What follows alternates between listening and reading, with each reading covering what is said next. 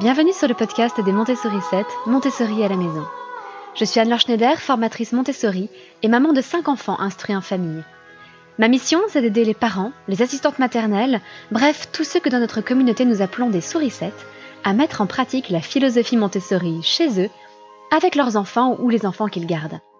Dans ce podcast, nous parlerons donc de pédagogie Montessori, mais aussi de discipline positive, d'instruction en famille, ce que l'on appelle aussi l'école à la maison de co-schooling et de bien d'autres choses encore. On accuse parfois la pédagogie Montessori d'être rigide. C'est d'ailleurs quelque chose de très amusant parce que d'un côté, certains lui reprochent d'être une pédagogie de l'enfant roi, qui aurait une liberté absolue avec des parents ou des encadrants totalement laxistes.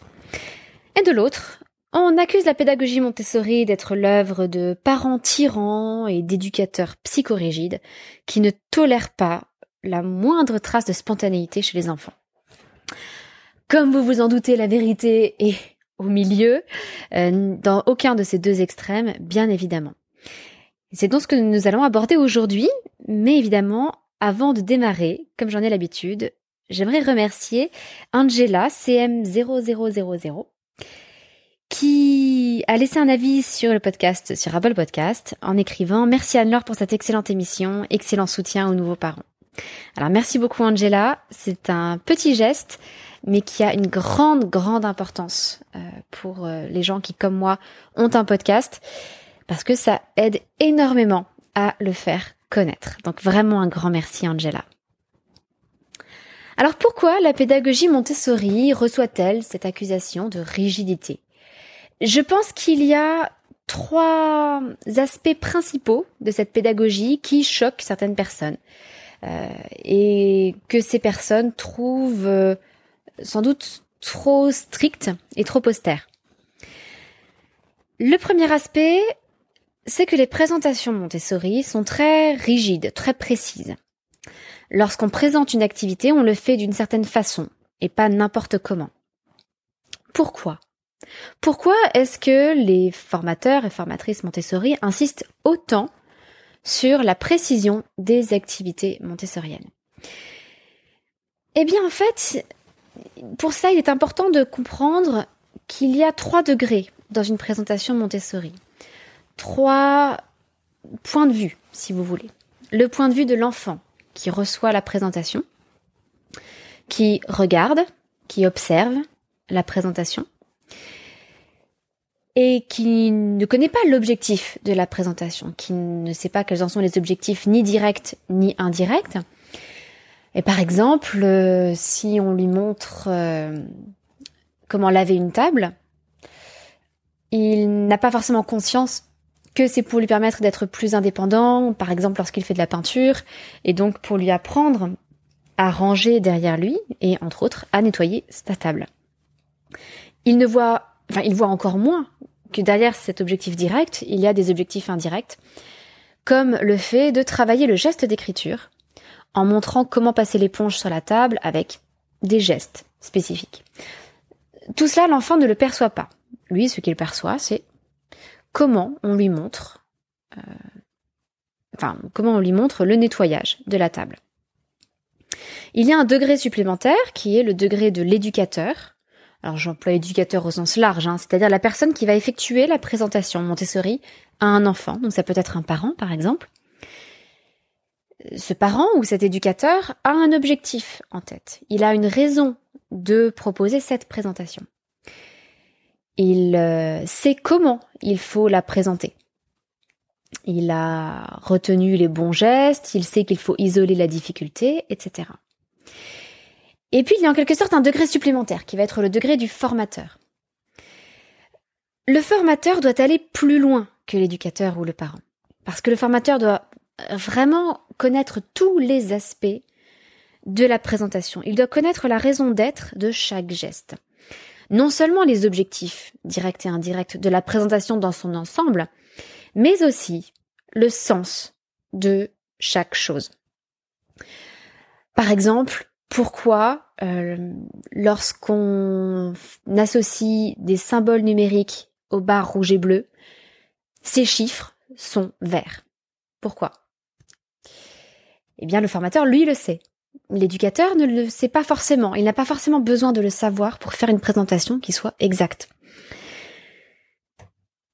Mais du coup, si l'éducateur n'a pas les connaissances et la n'a pas approfondi la pédagogie comme l'a fait le formateur, eh bien l'éducateur doit respecter la présentation de façon rigoureuse, car il ne va pas nécessairement savoir quels sont les gestes qui ont un sens et ceux qui n'en ont pas.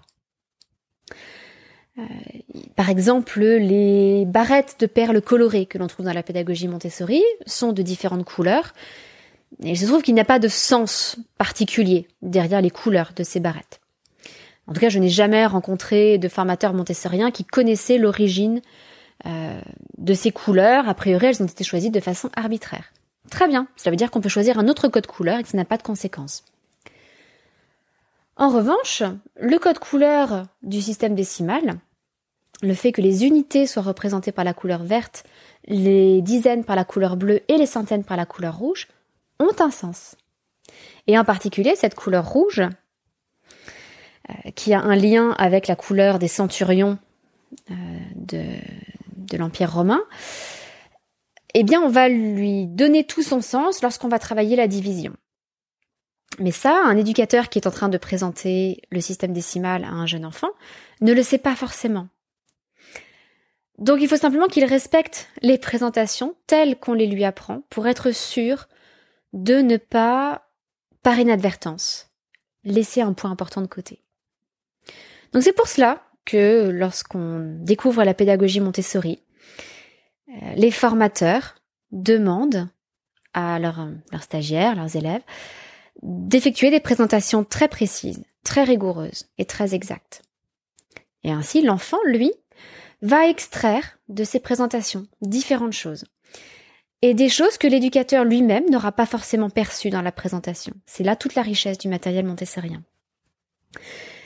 Il est tout à fait possible, par exemple, qu'un éducateur soit très mauvais en mathématiques, mais c'est-à-dire à titre personnel, mais qu'il soit capable d'exécuter les présentations correctement pour des enfants et de rendre ainsi ces enfants doués en mathématiques, ou en tout cas plus doués que lui. C'est ce qui est assez incroyable dans la pédagogie Montessori, c'est qu'en fait, un adulte peut, à travers euh, tout ce qui a été préparé par Maria Montessori et ses successeurs, à travers tout ce matériel qui a été pensé scientifiquement, transmettre des choses qu'il ne possède pas lui-même.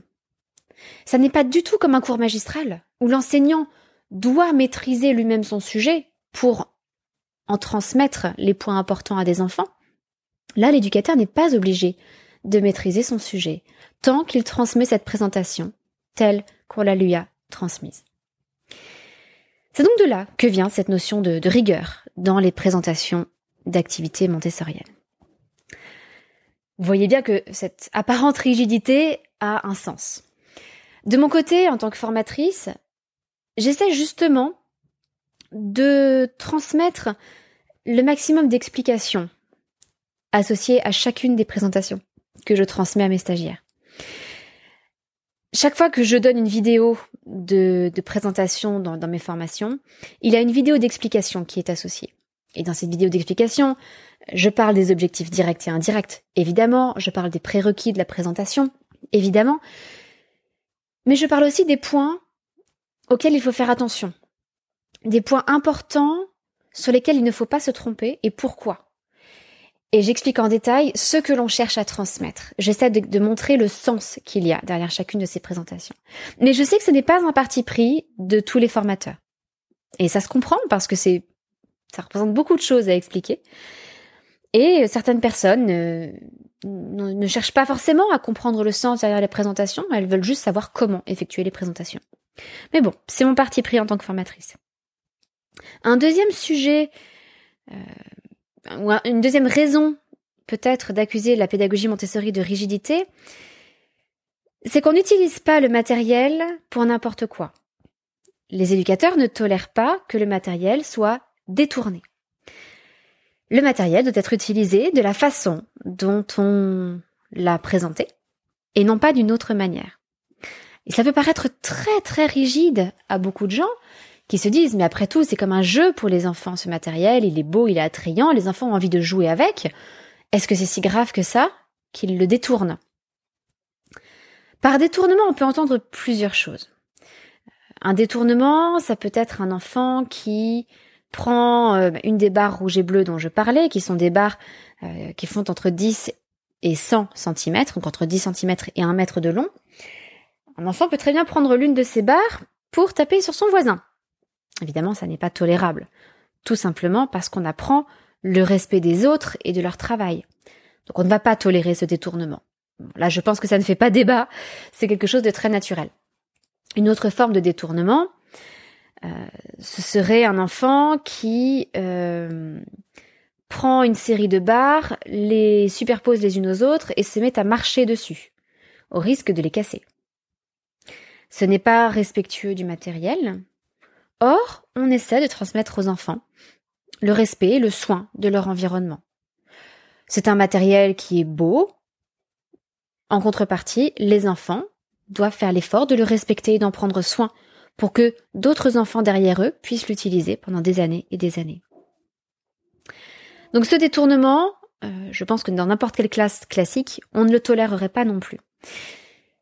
Le point qui surprend le plus, c'est ce dernier aspect du détournement, c'est-à-dire lorsque les enfants ne font pas de mal à autrui, n'abîment pas le matériel, mais qu'ils utilisent le matériel pour jouer, pour se raconter des histoires, par exemple. Euh, ça peut être euh, qu'ils prennent ces fameuses barres rouges et bleues et qu'ils en font, euh, qu'ils les mettent en rond pour faire comme un feu de bois. Ils n'abîment pas le matériel, ils ne marchent pas dessus, ils ne tapent personne avec. Malgré tout, ce détournement, normalement, n'est pas toléré euh, dans une, une, ambiance montessorienne, que ce soit une classe montessorienne ou une ambiance montessori à la maison. Et c'est ça qui surprend, et où souvent on se dit que les éducateurs montessori sont quand même très stricts et très rigides. En fait, le souci, c'est que si l'enfant commence à utiliser le matériel pour jouer et se raconter des histoires, eh bien, le matériel va perdre de son intérêt dans sa finalité pédagogique l'enfant va le prendre, va jouer avec, et donc va satisfaire son envie de manipuler ce beau matériel dans le jeu. Mais du coup, l'activité, le travail qui est associé au matériel n'aura plus de succès pour cet enfant. Parce que cet enfant aura assouvi son envie de toucher, de manipuler le matériel. Donc c'est dommage, il y a souvent une grande perte d'intérêt parce qu'on a laissé un enfant jouer avec un matériel, alors que derrière, ce matériel, il a un but, il sert à quelque chose, il a pour but d'apprendre quelque chose à l'enfant. Donc c'est quand même dommage que le matériel ne soit plus utilisé avec plaisir pour les apprentissages, qu'il ne soit plus utilisé que pour jouer, et que derrière, on doit faire des efforts supplémentaires pour intéresser l'enfant à l'activité qu'on voulait lui présenter au départ. Alors que justement, l'attractivité du matériel est un moyen d'attirer les enfants vers un travail qui lui peut-être n'est pas forcément attrayant. Donc la raison pour, les raisons euh, pour lesquelles on ne tolère pas le détournement dans le cadre de la pédagogie Montessori, c'est simplement que l'on cherche à transmettre, je vous l'ai dit, le respect des autres et de leur travail. Deuxièmement, le respect et le soin de l'environnement. Et troisièmement, c'est parce qu'on cherche à préserver l'intérêt de l'enfant pour le travail qui est associé au matériel. Une fois que l'on a compris cela, je pense que euh, on, perçoit que la pédagogie Montessori n'est peut-être pas tant euh, rigide qu'attentive et scrupuleuse. Un dernier cas, je pense, euh, auquel les gens pensent souvent lorsqu'ils accusent la pédagogie Montessori d'être rigide, c'est qu'on entend souvent des gens dire Ah non, ça c'est pas Montessori.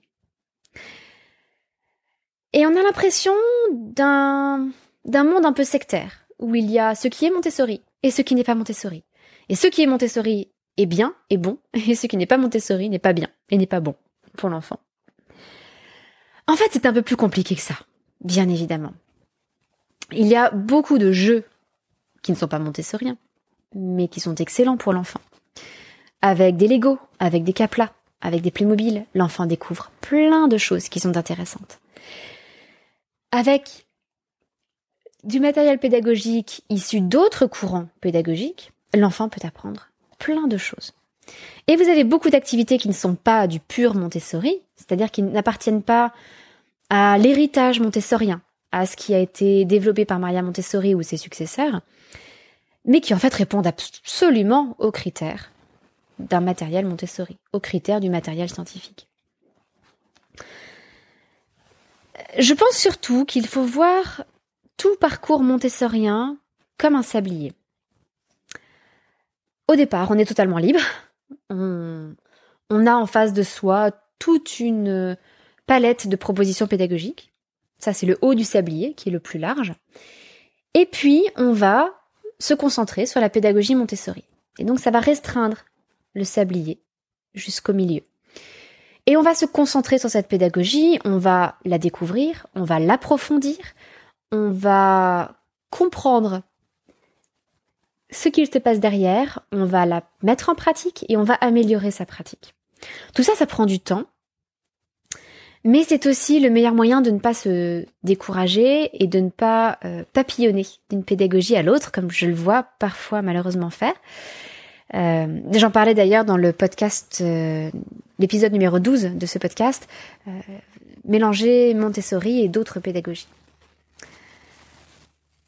Donc cette certaine, rigueur au départ, là où le sablier se rétrécit, le fait de se concentrer sur la pédagogie Montessori pendant un certain temps,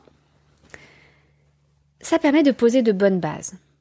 Alors cette rigueur ne doit pas justement basculer dans la rigidité, mais une fois que ces bonnes bases sont posées, l'enfant a découvert la liberté de mouvement, la liberté de choix d'activité, il a découvert l'intérêt de travailler, le goût de l'effort, il a amélioré sa concentration, sa faculté d'attention, etc. À ce moment-là, on peut proposer une plus grande ouverture, et c'est le sablier qui se réélargit. On peut adopter euh, le point de vue d'autres pédagogies, on peut en, en retirer certaines activités et les mettre à profit également pour l'enfant. Mais tout cela en s'appuyant sur une unique base philosophique qui va être celle de la pédagogie Montessori. Et donc tout ce que l'on va proposer par ailleurs gagnera une unité, gagnera une cohérence dans nos propositions pédagogiques. Alors je sais que certains montessoriens sont effectivement trop extrêmes dans leur pratique du ce n'est pas Montessori.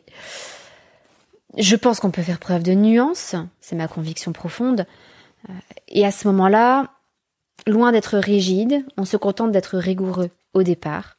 Et c'est cette rigueur qui, justement, permet une plus grande ouverture par la suite. Et j'aimerais faire un parallèle avec une autre notion qui est celle des, des habitudes. Euh, j'ai posté il y a quelques années de ça la présentation de mon bullet journal qui est euh, l'un de mes outils de base pour m'organiser au quotidien. Alors mon bullet journal a évolué depuis la vidéo que j'ai publiée, mais euh, il m'est toujours extrêmement utile euh, et je, ne, je n'en sépare pas au quotidien. Et quelqu'un avait posté en commentaire cette réflexion qui m'avait fait sourire. alors je, je ne l'ai plus en tête exactement, mais c'était quelque chose comme tant de choses planifiées, mais où est donc la spontanéité? Et ça m'avait fait sourire parce que ma conviction profonde est que ce sont justement des habitudes rigoureuses qui permettent plus de spontanéité au quotidien. Je vais vous donner des exemples. Euh, dans cette vidéo sur le bullet journal, j'ai insisté sur, euh, enfin, je présentais mon système de planification des menus, qui est effectivement euh, assez rigoureux, assez ordonné. Mais justement, lorsque je fais mes menus pour la semaine et que j'optimise mes courses, en ne faisant les courses qu'une fois par semaine, eh bien ça me laisse plus de temps spontané en famille. Le fait de prévoir euh, les choses à l'avance, d'avoir un placard euh, avec certains aliments de base toujours présents, ça nous permet aussi de partir en pique-nique quand on le veut, de façon spontanée. Alors, ce n'est peut-être pas encore la saison pour les pique-niques, mais en plein été, comme c'est agréable de pouvoir se dire, il fait beau, et si on allait pique-niquer? Et il suffit alors de mettre dans un panier euh, ce qu'on a dans le placard parce qu'on a toujours ce qu'il faut avec soi. Et ce sont les habitudes rigoureuses que l'on a prises auparavant, l'organisation, la mise en place des courses, etc., qui font qu'on peut se permettre d'être spontané. C'est la même chose pour l'instruction en famille. Le fait de travailler tous les jours rigoureusement, à peu près au même horaire, eh bien cela entraîne moins de discussions au moment d'aller travailler, moins de négociations, moins de râleries, euh, les enfants traînent moins des pieds. C'est une habitude, c'est une routine. Les choses sont donc beaucoup plus fluides. Derrière, ça laisse plus de place à un travail plus spontané. Parce que si les enfants traînent des pieds, qu'on a du mal à les faire travailler, eh bien, on va se retrouver coincé, on va devoir passer le peu de temps que l'on a sur le strict minimum, sur l'essentiel euh, qui va être demandé à l'enfant, par exemple lors d'une inspection pédagogique. Euh, c'est-à-dire essentiellement le français et les maths, donc pas forcément ce que l'enfant préfère. Si on a pris l'habitude d'aller tous les jours travailler à peu près à la même heure et d'avoir un cycle de travail de trois heures, eh bien sur ce cycle de travail, on peut en faire des choses. Et ça veut dire que les enfants vont pouvoir s'adonner à des recherches personnelles. Ils vont pouvoir faire des projets, faire des exposés, euh, fabriquer des choses, construire des maquettes, je ne sais pas, faire preuve d'inventivité. Et c'est là, dans ces projets personnels, dans le travail de groupe aussi, avec les plus grands, dans cette émulation entre enfants, qu'on va voir émerger les plus belles découvertes. Et les apprentissages qui vont rester probablement le plus longtemps en mémoire. Si on fait attention à mettre de l'essence régulièrement dans sa voiture, ça veut dire qu'on peut partir un week-end sur un coup de tête. Ou partir faire une longue balade très très loin sur un coup de tête. Si les affaires sont rangées, euh, que les bottes, euh, les manteaux, les pantalons de pluie, les sacs à dos, etc. sont bien rangés, il ne faut que cinq minutes pour partir faire une micro-balade entre deux averses et profiter du moindre rayon de soleil. Bref, j'en suis convaincue, ce sont vraiment des habitudes rigoureuses. Surtout avec une famille nombreuse, vous savez que j'ai cinq enfants.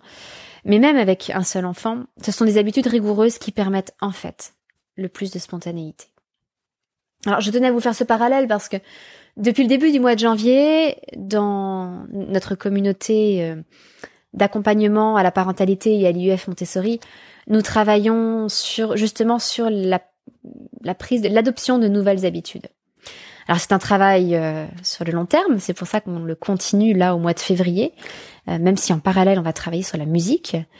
Mais ce travail sur les habitudes, il est extrêmement riche parce qu'il a beaucoup de, de conséquences dans la vie de tous les jours. Et l'une de ces conséquences, alors ça amène évidemment plus de paix, plus de sérénité, euh, moins d'anxiété, souvent un meilleur sommeil aussi parce que euh, les choses sont devenues habituelles et il y en a moins de choses qui nous traînent dans la tête. Mais l'un des fruits de ce travail sur les habitudes, c'est aussi, étonnamment, une plus grande spontanéité familiale, parce que le quotidien est mieux géré, les relations sont un peu plus apaisées, et donc on peut se permettre plus de liberté. Si je devais conclure sur ce thème, je crois que vraiment la phrase à retenir, c'est que la rigueur, c'est en fait ce qui permet l'ouverture et l'adaptation. Donc certains peuvent considérer que la pédagogie Montessori est trop rigide. Pour ma part, je pense qu'elle a, qu'elle possède justement la juste dose de rigueur qui permet une plus grande ouverture au monde et une plus grande adaptation à chaque enfant ensuite. Alors, euh, vous savez que j'aime bien finir euh, mes podcasts en vous évoquant un petit peu ce qui passionne les enfants en ce moment.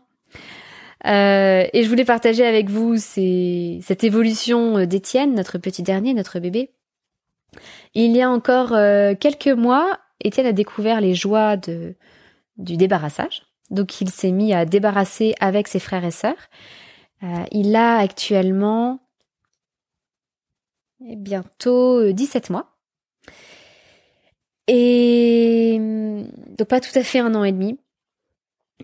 Et donc il y a quelques mois, il prenait un couvert, par exemple, une fourchette, un couteau, et assis par terre, les, fesses par terre, il allait les, le mettre dans le lave-vaisselle.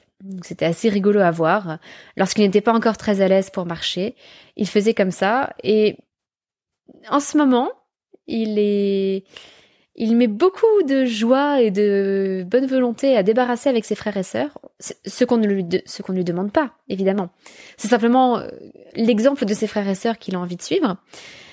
Et donc maintenant, il en est à prendre des verres à deux mains, qui prend un verre à la fois. Et puis il trottine jusqu'à la cuisine, il va le mettre dans le lave-vaisselle. Puis il revient chercher un verre, et puis il trottine jusqu'à la cuisine pour le mettre dans le lave-vaisselle. Alors c'est amusant parce que il fait tout ça évidemment comme un tout jeune enfant, et exactement comme on le montre, comme on le présente dans la pédagogie Montessori, c'est-à-dire que pour les jeunes enfants de moins de 3 ans, on leur montre toujours comment tenir les objets à deux mains pour s'assurer qu'ils fassent plus attention, pour qu'ils soient plus euh, plus stables dans leur prise des objets et qu'il y ait moins de risques qu'ils euh, cassent quelque chose. Donc là, avec ses deux petites mains, il tient le verre correctement. Euh... Alors, je ne vais pas vous mentir, ça lui est déjà arrivé d'en casser. Mais c'est rare. Honnêtement, c'est rare. Et souvent, euh, c'est plutôt qu'il a glissé quelque part et donc le verre est tombé. Euh, enfin, je dis souvent, comme si c'était arrivé euh, des dizaines et des dizaines de fois. C'est déjà arrivé donc qu'il glisse et que le verre tombe et se casse. Et il est aussi arrivé qu'il se fasse un peu bousculer parce que cinq enfants qui font des allers-retours pour débarrasser, ça fait une certaine circulation à gérer. Mais au final, il est extrêmement précautionneux et c'est très très amusant à voir. Donc n'hésitez pas hein, à confier de la vaisselle à vos, jeunes enfants. Ils sont capables de vous aider à mettre le couvert, à débarrasser, et ils aiment ça. D'ailleurs, c'est rigolo parce qu'il sait que, il sait où vont les choses, mais parfois il n'a pas le, les, facultés physiques d'aller les reposer à leur place. Euh, et par exemple, il a une petite crème pour lui faire des massages, qu'on pose sur le piano dans notre salon. On a un piano. Et bien lui, lorsqu'on a fini avec la crème, il prend la crème et il va la poser sur le clavier du piano. Parce que c'est tout ce qu'il peut atteindre. Et donc nous derrière, on va la reposer tout en haut du piano. Mais il sait que c'est la place de la crème. Donc on s'imagine que les petits, euh, les très jeunes enfants ne savent pas ranger, qu'ils sont très désordonnés, mais en fait ils ont un profond sens intérieur de l'ordre. Voilà pour aujourd'hui. Si vous avez envie d'approfondir des sujets comme euh, bah, la rigidité dans la pédagogie Montessori ou euh, l'adoption de nouvelles habitudes, euh, nous avons travaillé sur l'observation, dans l'accompagnement aussi, sur l'organisation du temps, de l'espace, sur le sommeil de l'enfant, sur et sur toutes sortes de matières comme la géographie, les langues, la musique, etc. N'hésitez pas à venir nous rejoindre, le lien est dans les notes de cet épisode, ou sinon vous pouvez chercher accompagnement, parentalité et IEF Montessori sur Internet. Je vous souhaite une excellente semaine, j'ai hâte de vous retrouver mardi prochain, et je vous dis à très bientôt, votre petite sourisette, Anne.